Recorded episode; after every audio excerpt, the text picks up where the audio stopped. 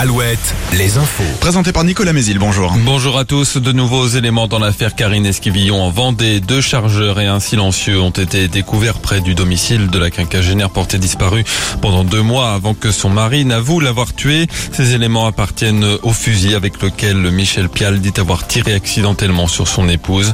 L'homme est mis en examen et écroué dans cette enquête. Une marche blanche en mémoire de Karine Esquivillon doit se tenir samedi à Maché. Le jeune homme de 34 ans foudroyé jeudi au milieu d'un parking en Haute-Savoie était originaire du Maine-et-Loire. Le trentenaire se trouvait tout près de l'entreprise pour laquelle il était intérimaire. Ses obsèques seront célébrées demain à Saint-Sylvain d'Anjou.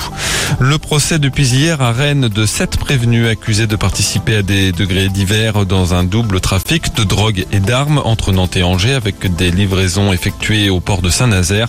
L'un des protagonistes a déjà été condamné à 8 ans de prison ferme pour avoir joué les intermédiaires entre des dockers et des trafiquants euh, le procès doit se poursuivre jusqu'à demain.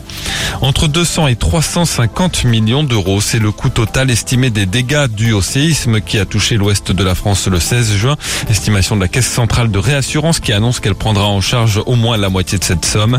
La secousse d'une magnitude comprise entre 5,3 et 5,8 a touché plusieurs communes entre Niort et La Rochelle jusque dans le sud Vendée.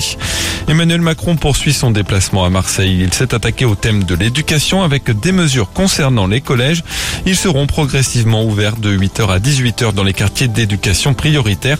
Mesure d'abord testée à Marseille avant d'être étendue dans toute la France d'ici à 2027. Et retour à l'entraînement cet après-midi pour les joueurs d'Angesco. Ils évolueront en Ligue 2 la, la, saison à venir. Ils partiront en stage dans les Côtes d'Armor la saison prochaine, la semaine prochaine.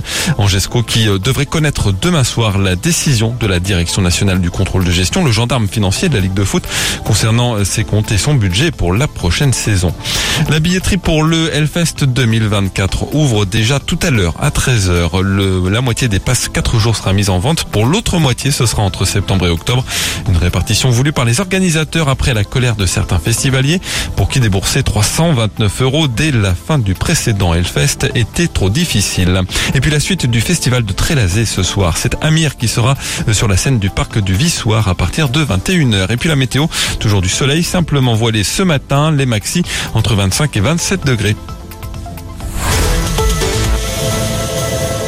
Jusqu'à 9h, Mentissa est l'invité d'Alouette. Et oui, depuis 7h, on passe un très très bon moment avec Mentissa, notre invité sur Alouette. On parle de ton premier album, La Vingtaine, qui est